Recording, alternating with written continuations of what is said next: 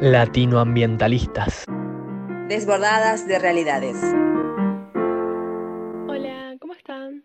Bien, emocionada de empezar ya a grabar. Bien, todo tranqui, ansiosa por este primer capítulo de Latinoambientalistas. ¿Les parece si nos vamos presentando por nombre y lugar de donde somos? Vale. Eh, yo soy Zoe y soy de la Ciudad de México. Yo soy Belén y soy de la Ciudad de México igual. Hola, mi nombre es Manuela y soy de Argentina. Yo soy Valentina y también soy de Argentina. Me llamo Caro y también soy de Argentina. Y bueno, la idea del podcast es que sea un lugar donde podamos decir qué opinamos de diversos temas ambientales y debatir en cuanto a eso. Vale aclarar que ninguna es profesional, en este momento todas estamos en secundaria, pero consideramos que la crisis climática es un tema que se tiene que informar y hablar más, así que creamos el podcast. Claro, bueno, como primer capítulo se nos ocurrió hablar sobre la cuarentena, ya que es algo que está pasando en la actualidad. Así que, bueno, como bien mencionaste, este es un podcast donde vamos a estar debatiendo y dando nuestras opiniones. Por lo tanto, se me hace importante, para empezar, mencionar ambos puntos del virus, ambos lados, tanto los que creen que este virus es real como los que no lo creen, ya que si bien es una pequeña parte, hay ciertas personas que no lo consideran real. Investigando encontré que hay un movimiento que se llama antimascarillas y bueno, aunque su idea es bastante extensa, se basa en que creen que todo esto es una conspiración de control hacia el pueblo, hacia los ciudadanos. Entonces, bueno, personalmente yo creo que este virus sí existe, que si bien hay personas a las que les afecta más y otras a las que no, también hay gente eh, asintomática, pero personalmente yo sí considero que este virus es real si bien al principio me costaba creerlo, ya que el gobierno no tomaba ciertas medidas que yo consideraba importantes. Lo publicaban por todos los medios de comunicación, que era un virus bastante fuerte y peligroso, pero yo veía en las noticias que ciertas figuras importantes no usaban algo tan simple como una, un cubrebocas, una mascarilla. ¿Qué opinan ustedes? Acá en Argentina el gobierno sí tomó medidas bastante estrictas estamos hace 160 días en cuarentena. Yo creo que el virus sí existe y que está bueno las medidas que se están tomando, pero habría que empezar a acomodarse y a plantear ideas de cómo seguir, ¿me entienden? Bueno, el virus existe, la aplicación de barbijo va a, va a tener que ser obligatoria, pero ¿cómo vamos progresando? ¿Cómo seguimos? Me parece interesante comparar estas opiniones de la pandemia con las opiniones sobre la crisis climática. No es novedad escuchar gente que no lo cree o dice que no es tan terrible y que los científicos están exagerando. Además, también le veo un gran parecido en cuanto a que los dos afectan a nivel mundial, nos ponen en jaque en cierta medida y no tenemos ni la menor idea de qué hacer al respecto. Y si lo tenemos, muchas veces no nos actúa razonablemente a eso. Eso sí es un buen punto. Con tan solo el hecho de que hablaban de es, los animales ya están regresando a sus hábitats con este el coronavirus, de que ya no están las personas, ya hay menos, menos contaminación, se redujo, pero creo, o sea, en mi opinión, creo que la contaminación va a seguir, por ejemplo, los cubrebocas desechables, entiendo que los tenemos que usar, pero cuánto, cuánto desperdicio es, ¿no? También. Acá en Argentina igual no veo tanta gente con barbijos desechables, sino que se usan mucho más los tapabocas de tela y es un hábito que me parece genial y que hace que no tiremos mil barrijos así como así. En México como es. Sí, bueno, acá en México también, desde mi perspectiva, la mayoría de las personas usan cubrebocas de tela. Pero si nos ponemos a pensar, pues no solo son los cubrebocas, también usan guantes y muchísimas caretas, que son totalmente de plástico. Aparte, en hospitales y otros locales se entregan bastantes cubrebocas de plástico por parte del gobierno y de los mismos locales. Claro, incluso una de las medidas de protección es el uso de mamelucos, guantes y bolsas para pies para cuando se debe asistir a clínica o realizar tratamientos o incluso de ir al dentista. Y todas estas están hechas de un plástico descartable que se va acumulando mientras más personas asistan a estos espacios. Estaría bueno si bien es una medida de prevención todos estos plásticos, buscar una alternativa como trajes de telas, lavables o algo así para evitar todo este consumo de plástico de un solo uso. En cuanto a lo que decía Frida, no me parece mal que el gobierno dé los barbijos porque es una cuestión de salud y capaz a la gente de bajos recursos los reayuda que el Estado se los dé. Pero aún así se me viene a la cabeza todos los discursos de los últimos años diciendo que no usemos plásticos de un solo uso y como ahora esos barrijos, siendo un plástico de un solo uso, los tenemos que usar porque si no nos podemos contagiar. Creo que lo que habría que ver de acá en adelante es qué vamos a hacer con todos esos residuos que se generaron para que no terminen afectándonos en un futuro. Sí, creo que es algo que debemos de balancear un poco. O sea, entiendo que es difícil porque también entiendo que los médicos por su protección lo deben usar, pero también, como dicen, buscar un plan B y sobrellevar las cosas, porque pues ahorita ya en algunos países están normalizando ya otra vez todo y pues va a volver la contaminación, ¿no?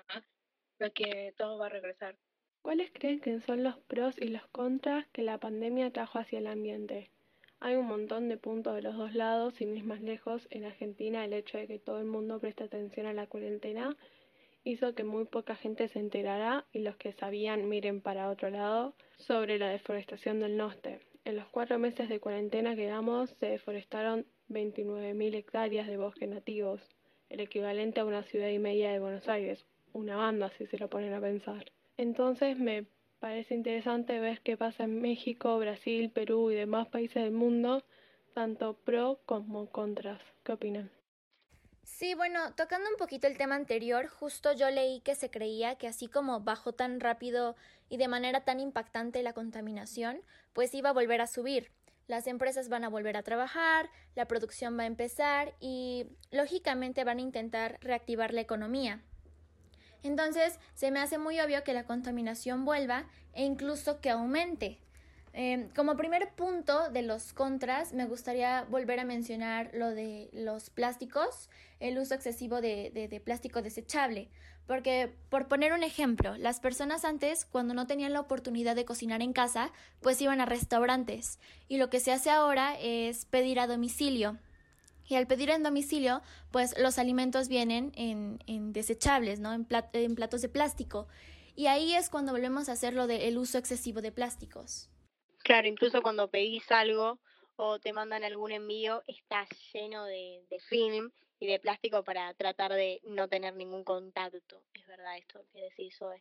Sí, bueno, psicológicamente es considerado que el comprar eh, tranquiliza a las personas. Y por esta situación es muy lógico que las personas se encuentran en situaciones donde el estrés está en el tope. Entonces, las compras en línea se están volviendo súper recurrentes y muy comunes y el hecho de comprar en línea contamina muchísimo, muchísimo. Principalmente hay una aplicación llamada Shane, bastante común, y bueno, se sabe que todos los productos son de China. Entonces, el hecho del el traslado de los productos y el material con el que están hechos también es sumamente contaminante. Claro, todo lo que tratan de proteger para que llegue en sus condiciones. Es como también diversos alimentos, ¿no? Que te venden algo y no solo trae una envoltura de plástico, sino que trae varias. Y normalmente es un plástico que tiene como siete capas que realmente no son, no se pueden reutilizar tan fácilmente. Como mencionaba en esa página Shane, el 90%, si no es que en su totalidad, todos los productos están eh, en cuestión de ropa eh, creados con poliéster, que según mis investigaciones es uno de, las, de los tipos de, de, telas que más agua contaminan. Sí, y aparte que más agua consumen, sí. Hablando así como otro contra de la cuarentena que está pasando, acá en Argentina se están solicitando un montón, antes que salíamos a las calles a exigir huelgas para nuestros derechos, ahora estamos utilizando el uso de las redes sociales en cuarentena. ¿Ustedes qué opinan de esto? ¿Cómo la vieron? Yo vi que fuimos tendencia en Twitter para hacer la ley de humedales y también estamos tratando de utilizarlas para informar de lo que está pasando y lo que no se ve en otros medios. Claro, si bien los medios, las redes sociales siempre han sido como una forma de comunicación, en esta cuarentena obviamente se han estado utilizando muchísimo más y se han usado como principal medio para informarse sobre todo lo que está pasando. Creo que eso es algo bueno, algo positivo, pero desviándome un poquito en el tema de, de la electricidad y la energía, creo que el hecho de que todos estemos en nuestras casas eh, hace que utilicemos muchísimo más la luz, el gas, entonces también hay que tocar ese punto, ¿no? De que el hecho de estar en casa eh, hace que ocupemos más energía. Igual no sé, antes esa energía, si no la usabas en tu casa, capaz la usabas afuera en tu escuela o trabajo, por ejemplo. Siento que es más difícil de medir qué tanto aumentó o disminuyó porque depende mucho de las actividades que hacías fuera de tu casa. Y en lo que decías, Valen, me parece que no está mal lo que se dio en cuanto a que un montón de gente se informó. Al fin y al cabo, estás todo el tiempo en tu casa, hizo que entres más tiempo a internet y de repente te informes mucho más. Lo que sí me da miedo es que ahora no podemos hacer que nuestra voz llegue tanto a los que pueden tomar decisiones importantes como los gobiernos. Porque ya, ¿cómo haces para que te escuchen? ¿Post Twitter te van a prestar atención? No sé, me parece raro. Coincido con lo que decís, Caro, pero también me gusta la movida de que, de que seamos conscientes, o sea, de que genere conciencia en nosotros.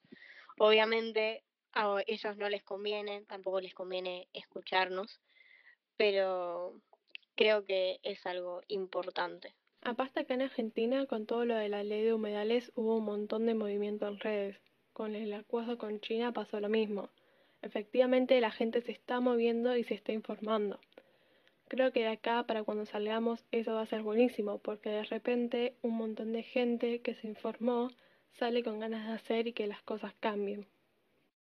Claro, incluso no vamos a permitir tipo las soluciones fáciles o que nos digan algo y ya está, sino como ahora ya sabemos en concreto lo que es el problema, vamos a tratar de buscar una solución más efectiva. Justo ahora en Argentina están ocurriendo un montón de incendios en el Valle de Punilla, en Córdoba e incluso en diferentes regiones. Y nada, lo que está pasando es que al tener poco bosque nativo restante en las provincias y tener focos de incendios muy grandes, eh, se enciendan. Hay incendios que están, tipo, son ocasionados por el hombre a propósito, por su bien. Y nada, ahora al estar todos encerrados, la mayoría no, no lo sabe o no lo ve, pero vemos las consecuencias con estos incendios. En México, ¿cómo es la cosa? ¿Están pasando catástrofes como estas o no? Creo que acá principalmente se están teniendo varios conflictos políticos. Creo que el hecho de que es algo real, que mucha gente no está muy feliz con el presidente que tenemos actualmente, eh, anteriormente lo del tren Maya, y muchas situaciones, sobre todo que tocan el tema feminista. ¿Qué es el tren Maya? Belén, ¿quieres explicar un poco? Vale, vale. El tren Maya básicamente es un tren con fines turísticos, se podría decir, pues también va a conectar a los habitantes de donde vive, bueno, de la región sin embargo, este es un tren que va a atravesar la selva. O sea, un tren que va a atravesar la selva que lleva miles de años, donde hay árboles que tienen historia, animales que tú no les vas a poder decir, no pases porque voy a poner un tren. O sea, ¿cómo le vas a decir a un animal que no pase? O tan solo el hecho de hacer un tren nada más por fines turísticos que básicamente no va por, o sea, no tiene algo algo de coherencia el tren, se podría decir, la construcción del tren. Un tren que atraviese las selvas de México es, es una locura, creo yo. El tren Maya, eh, tengo entendido que va a pasar por Chiapas, Tabasco, Campeche, Yucatán y Quintana Roo.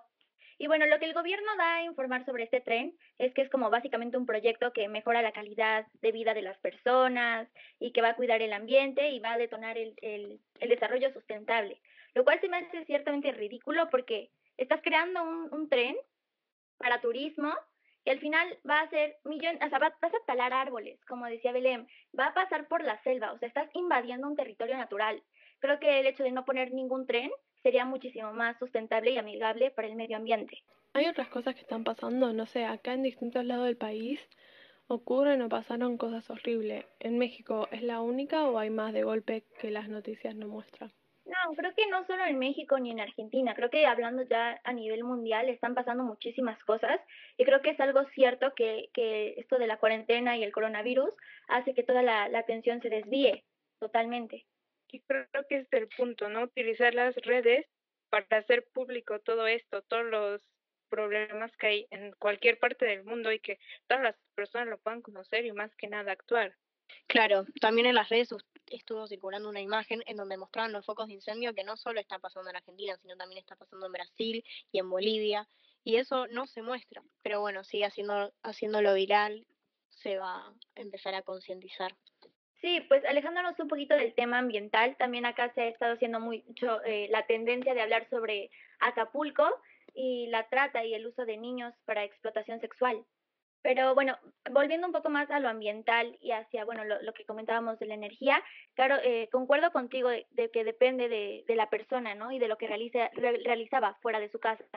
Pero personalmente yo, cuando no estaba en mi casa, no sé, iba más a eh, zonas naturales y no utilizaba la energía. Entonces creo que tienes razón, se trata más de, de cómo cada persona vivía su vida antes de la cuarentena.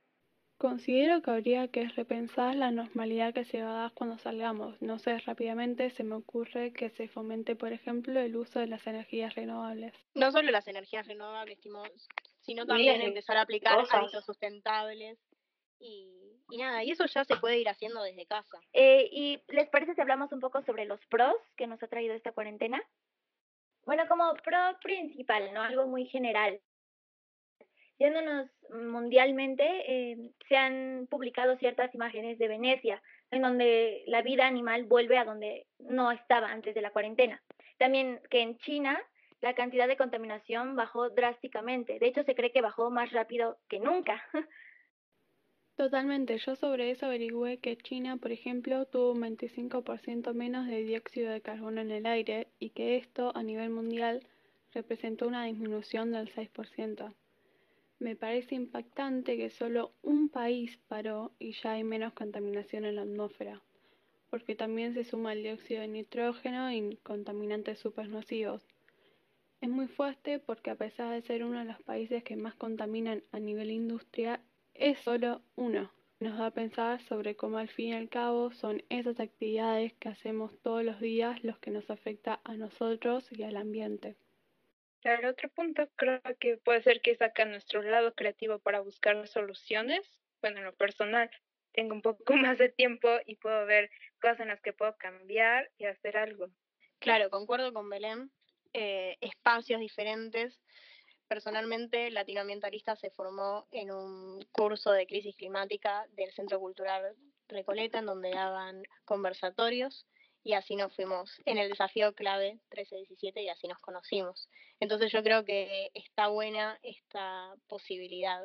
Concuerdo, que este, esta cuarentena nos ha ciertamente abierto las puertas a conocer más cosas. Creo que el hecho de estar en la casa sin tener muchas cosas que hacer nos dio cierta curiosidad hacia temas que tal vez antes no tomábamos en serio. Por ejemplo, yo no estaba muy informada sobre estos temas de crisis climática y el medio ambiente y en esta cuarentena me informé muchísimo más. Bueno, ¿alguno quiere dar otro punto? Mm, bueno, pues regresando un poco hacia el lado de la contaminación y el aire, yo leí un artículo que era de la ONU y si les parece se los leo, es cortito. Y dice, a pesar de una disminución de la contaminación en países como China e Italia que batallan con el coronavirus, los niveles de dióxido de carbono mundiales han sido hasta ahora más altos que el año pasado. Los expertos también advierten que eh, de una posible subida extrema de las emisiones una vez termine la emergencia.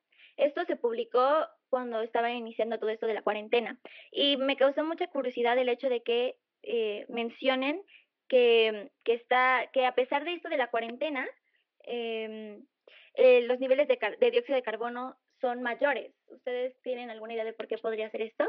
Qué curioso lo que decís. Por lo que leí y entendí, pasó lo contrario. Así que me llama bastante la atención saber la razón de eso. Sí, bueno, justo a mí también me llamó muchísimo la atención. Inclusive llegué a creer que esta nota podría ser falsa porque también leí que había disminuido, pero realmente no encontré más información sobre esto. Si alguien que nos está escuchando por acá eh, tiene alguna idea de por qué, el, como mencioné, el dióxido de carbono aumentó, estaría buenísimo que nos, que nos contaran. Capaz de mi ignorancia está todo equivocado lo que voy a decir, ¿no? Pero para mí hay que pensar que el dióxido de carbono excesivo ocurre por los transportes y las industrias, que justamente son las áreas que se frenó con la pandemia. Creo que no pudo haber aumentado, pero que el hecho de que, por ejemplo, China ya volvió a su normalidad y su gobierno quiere que la economía se estabilice. Entonces, de repente, consumieron mucho más carbón y combustibles fósiles que antes en un día promedio. Por lo cual sí, la contaminación había bajado un montón, pero también así como abrieron las puestas, subió de vuelta y más por la economía. Ese discurso de siglos de la economía, la economía, la economía, que permítanme dudar, pero no sé qué tan buen desarrollo es que la economía resurja si nuestro planeta no lo puede aguantar. Sí, tu teoría me parece bastante lógica, bastante lógica. Claro. Es medio, es loco tipo saber de que acabas de vivir, bueno, estamos mundialmente viviendo una pandemia. En vez de pensar en, bueno, ¿qué hacemos para que no vuelva a pasar? El foco lo tienen en la economía y en volver a establecerse económicamente. O sea, efectivamente no quiero decir que la economía se vaya al pasto porque es importante en el mundo de hoy en día que la economía funcione. Pero considero que estamos viendo la economía desde el lado de agotar todos los recursos de las próximas generaciones. Habría que ver cómo hacer para que la economía funcione, pero apoyando a aquellos que son más amigables y respetuosos con el ambiente y las personas podríamos salir apoyando a todos aquellos que hacen las cosas bien y no a los que destruyen el mundo. Sí, estoy totalmente de acuerdo. Y tocando el tema de que todo el mundo está explotando al planeta, no sé si ustedes se enteraron de esto de que, lo, que nos acabamos los recursos de este año. Yo lo leí en la página eh, Sama México Eco, pero la verdad lo estuve viendo en muchísimas otras publicaciones. Eso se llama la sobrecapacidad, que es cuando la presión humana supera las capacidades de la realización de los ecosistemas. Este año logramos retrasarlo un mes, ya que fue el 22 de agosto, pero también hay que ver que no es un motivo de alegría porque viene gracias a una cuarentena que a muchas personas las afectó totalmente. Esta sobrecapacidad hace que en un futuro, si seguimos este paso, no nos queden recursos, porque si para un año se puede utilizar una cierta cantidad sin afectar al planeta y los agotamos en ocho meses, efectivamente, los que se pueden usar en cinco años solo van a aguantar tres. Me parece muy fuerte decir, ok, este año nos agotamos todos los recursos para este año, porque si fuera así, no podríamos hacer muchas cosas. Por ejemplo, no podríamos tomar agua por los siguientes cuatro meses que nos quedan y literalmente moriríamos. No sé si lo pensaron, pero me parece un montón. Sí, es realmente preocupante el hecho de pensar que nos acabamos los recursos que estaban planeados para este año. Eh, justo en esta publicación que vi, pues básicamente todo el papel que consumamos vendrá de árboles de las futuras generaciones, ¿no? La ropa que compremos estará fabricada con agua que está destinada a los próximos años y estaremos contaminando básicamente el aire que estaba planificado para los años que venían. Entonces, realmente a mí este es un tema que, que me preocupa mucho y me espanta. Y creo que antes de preocuparnos tenemos que poner cierta acción en esto, ¿no? Ver cómo vamos a hacer para, para ayudar. Es como dices, ¿no? Ya, o sea, ya sabemos que ya nos acabamos todo y también es nosotros actuar, no solo verlo y decir, oh, sí, se está acabando y lo publico en mis redes sociales, sino a empezar a tomar acciones, ¿no? Hacer un consumo más responsable de, de todo, tanto del agua como, por ejemplo, la moda un poco, que es un otro punto muy importante en este del cambio climático. Claro, y ya yendo, terminando el tema y redondeando, empezar a implementar diferentes hábitos sustentables a nuestra vida a la hora de reutilizar, hacer papel reutilizable, no consumir fast fashion. La gestión de residuos, consumir menos también. Bueno chicas, para ir terminando, ¿alguna quiere dar una recomendación? Ya sea una película, una canción, una serie eh, o algo que se les ocurra. Yo por mi parte tengo la película El Lorax, que si bien ya tiene sus añitos de haber sido publicada, creo que es una película buenísima para los niños, para crear conciencia y bueno, no solo para los niños, para todo el público. Eh, a mí personalmente me, me encanta esta película. Bueno, si algún oyente la vio y quiere decirnos qué les pareció, bienvenida sea. Recuerden que estamos en Instagram y en Twitter como latinoambientalistas. Nos pueden seguir y dar su opinión sobre si la disminución de la cuarentena es buena o no. Nos vemos en la próxima. Gracias por escucharnos. Gracias por escucharnos. Chao. Chao.